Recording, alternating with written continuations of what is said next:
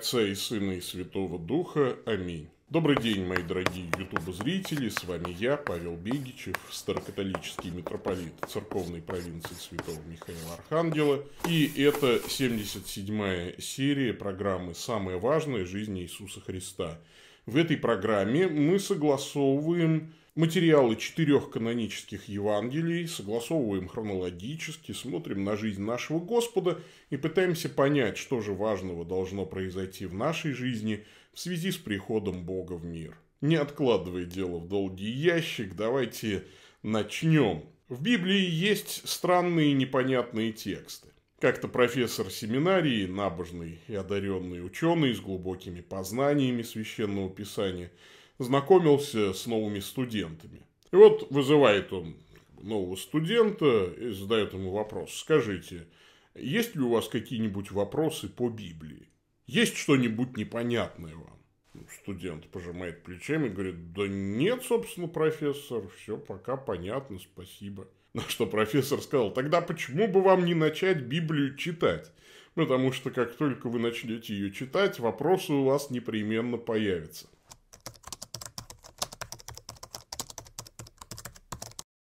Алекс Юстусу. Так начинались шифровки между советским разведчиком Штирлицем и Центром. Сегодняшний фрагмент из Евангелия от Матфея, это следующий эпизод из жизни Иисуса Христа, очень похож на такую шифровку. Иоанн Креститель, заключенный в темницу, передает шифровку Иисусу Христу через своих учеников, и Христос шифровку отправляет обратно. То есть, конечно, рассказ фантасмагорический. Иоанну, который сидит в тюрьме, говорят о делах Иисуса. Ну, то есть, о том, что он делает. То есть, он воскрешает мертвых, исцеляет больных. То есть, рассказ начинается с того, что Иоанн узнает о делах Иисуса. Тот посылает своих учеников к Иисусу, и Иисус говорит, передайте, пожалуйста, Иоанну о тех чудесах, которые я совершаю.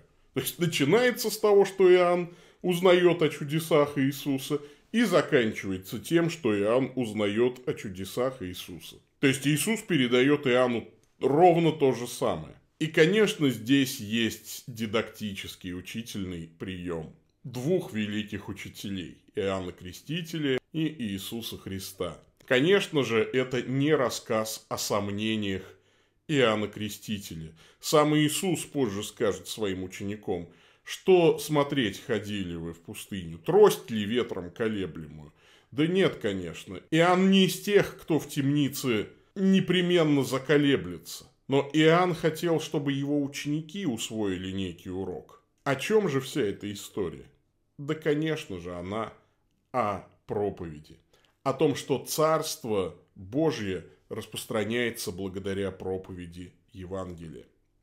Давайте прочитаем Евангелие от Матфея, 11 главу с 1 по 6 стихи.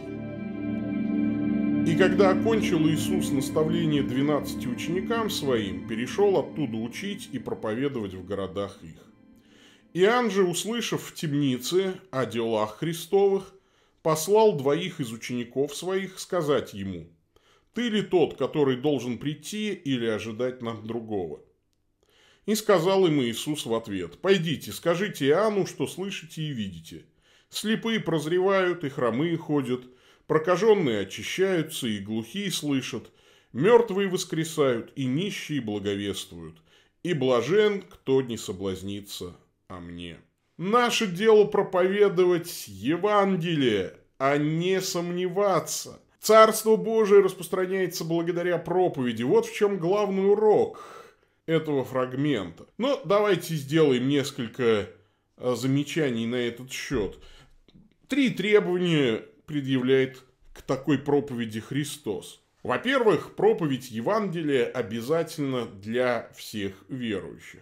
Иисус окончил наставление апостолам о том, как надо проповедовать, но при этом он сам не удаляется в какой-то шатер, сказав, ну теперь, знаете ли, вы проповедуете, а я посижу, отдохну, э, рыбки и хлеба поем. Нет, Христос продолжает проповедовать. И в этом пример нам. Даже если у вас есть штат из 12 апостолов, это не означает, что вы должны перестать проповедовать.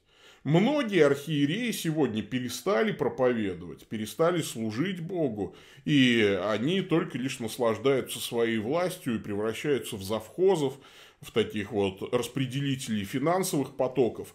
Но нет, даже если ты большой начальник, изволь продолжать проповедовать. Это страшно, но это необходимо. Я тоже боялся кафедры, боялся и все же шел проповедовать, потому что это как у пророка Иеремии, был огонь в костях моих, и я истомился, удерживая его. И если в ваших костях нет вот этого огня, нет желания проповедовать о Христе, что-то с вами не так. Падайте на колени, молитесь со слезами, чтобы Господь возжег в вашем сердце желание проповедовать. Второе требование, которое здесь как бы выдвигает Христос. Проповедь Евангелия должна зажечь нерадивых учеников. В чем мы видим разницу между учениками Христа и учениками Иоанна? Вот ученики Иисуса – апостолы, посланцы, они активны. Ученики Иоанна – пассивные наблюдатели. Иисус посылает своих учеников творить свои дела, а Иоанн – Получается, не посылает, что ли? В чем смысл вопроса Иоанна? Пойдите спросите, ты ли тот, кто должен прийти или ожидать нам другого? Да нет, конечно. Иоанн видит, что вот ученики Иисуса ходят и проповедуют, а ученики Иоанна не проповедуют о Христе, хотя он им показал пример, сказал, ему должно расти, а мне умоляться. Вот он жених, а я лишь друг жениха и так далее. Все, вот теперь идите и проповедуйте о нем, агнец Божий, берущий на себя грехи мира.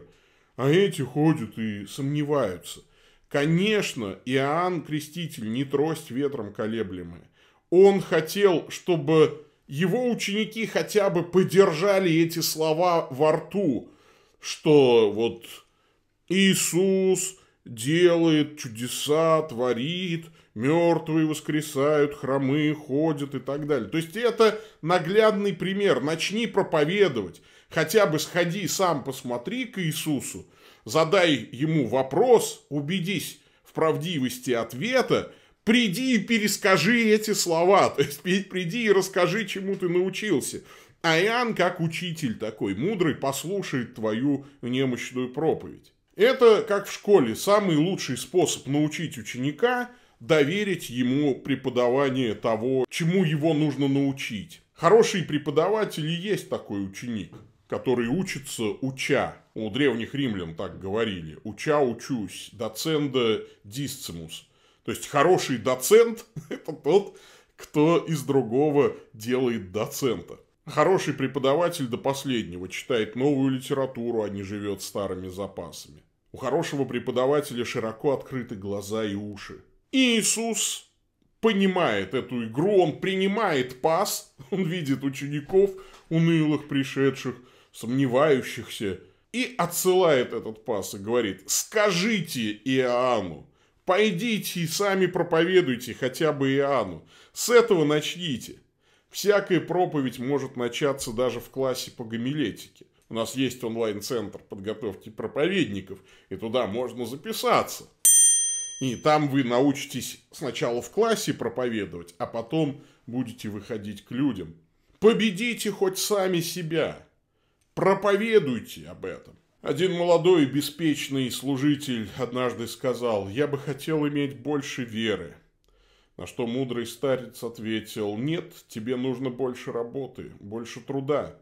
Тебе не нужно думать, что Бог сделает за тебя – тебе нужно думать о том, что Бог сделает через тебя.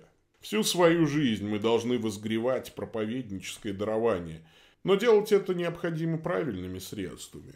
Плохо, если твой дар подогревается жаждой признания или похвалы, опьянением проповеднической властью, материальной выгодой, страхом Божьего наказания за лень.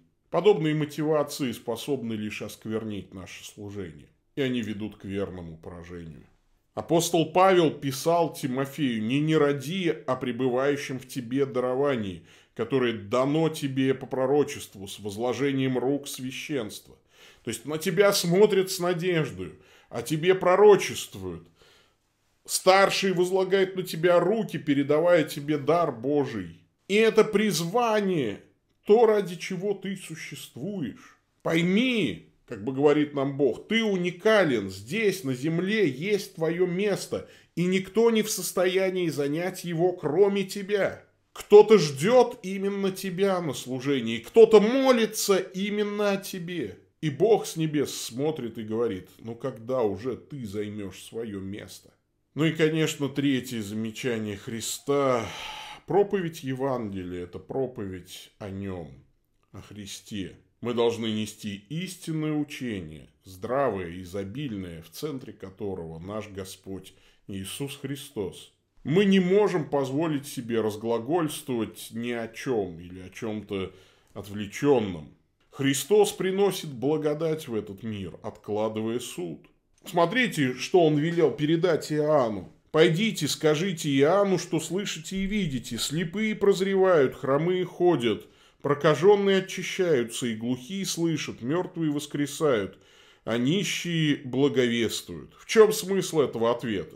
Иисус начинает цитировать 35 главу книги пророка Исаии. «Вот Бог ваш, придет отмщение, воздаяние Божие, Он придет и спасет вас». Тогда откроются глаза слепых, и уши глухих отверзутся. Тогда хромой вскочит, как олень, и язык немого будет петь. И он соединяет это описание с текстом из 61 главы. Мессия будет благовествовать нищим, исцелять сокрушенных сердцем, проповедовать пленным освобождение, узникам открытие темницы, проповедовать лето Господнее, благоприятное и день мщения Бога нашего. Христос обрывает цитату вот про день мщения Бога нашего. Вот Бог ваш придет от мщения и воздаяния Божия. Вот про это он не говорит. Отмщение за все прегрешения близко, но пока благодать. Евангелие – это добрая весть. Произносить ее нужно с ангельской кротостью. Особенно, если вы осознаете, что вы такой же бедный грешник – как и ваши слушатели. Но в то же время эта проповедь принципиальна. Грех она называет грехом. Возмездие за грех – смерть. И только благодатью Божией можно спастись через веру во Христа. И, конечно, эта проповедь Христа связана с силой Божией. Слова вообще обладают силой. Христос говорит об особой силе Божьей, заключенной в Божьих словах. Поэтому и чудеса совершались Христом, но самое главное, это была преображающая сила Его слов, Его проповеди. Как и апостол Павел позже придет к такому же выводу. И слово мое, и проповедь моя не в убедительных словах человеческой мудрости, но в явлении духа и силы. Ну что ж, даже если у вас хромые не ходят и мертвые не воскресают, ну, по крайней мере, нищие точно должны благовествовать. Вот это чудо, доступное всем нам. У нас нищие благовествуют. И, конечно, Христос призывает к себе. Блажен, кто не соблазнится о мне. Скандал, да, не оскандалится буквально относительно меня. Вообще, это греческое слово «скандал», «соблазн», буквально означает такой крючок с приманкой. Ну, например, в мышеловке. Если это помнить, то становится ясно, чем соблазн отличается от искушения. Соблазн, когда я хочу что-то съесть. Искушение – это когда кто-то хочет съесть меня. Человек, который соблазнился мороженым, ест мороженое. Человек, который соблазнился Христом, отказывается есть Христа. Счастлив тот, кто съест Христа, не соблазнившись, а кто придет к Нему – и будет участвовать в таинствах церкви, примет крещение, родится от воды и духа и станет участвовать в Святой Евхаристии. Хотя на вид Христос непонятен, нелогичен, разрушает все стереотипы, исцеляет, проповедует милость, а не войну. Да кто вообще сейчас так делает? Но это и есть Мессия. Молодец, кто из-за меня не оскандалится, как бы говорит Христос. И в результате вот такой проповеди люди становятся ближе к Богу, к спасению. Итак, Царство Божие распространяется благодаря проповеди. Проповедь Евангелия обязательно для всех, даже для начальства. Проповедь Евангелия должна зажечь нерадивых учеников. И проповедь Евангелия – это проповедь о самом Христе. Проповедуйте Евангелие, братья и сестры. Для этого не обязательно вам восходить на церковную кафедру. Кафедрой вашей может стать столик в кафе, скамейка в парке, фудкорт в торговом центре и даже тюремные нары. Ученики Иоанна получили свой урок, передавая шифровки. Иоанн Иисусу, Иисус Иоанну. И они научились проповеди. Куда бы мне послать вас для того, чтобы вы этому научились? Остается уповать, что Слово Божьего для вас будет достаточно. Господь с вами. Да благословит вас всемогущий Бог, Отец, Сын и Дух Святой. Идите в мире. Пока-пока.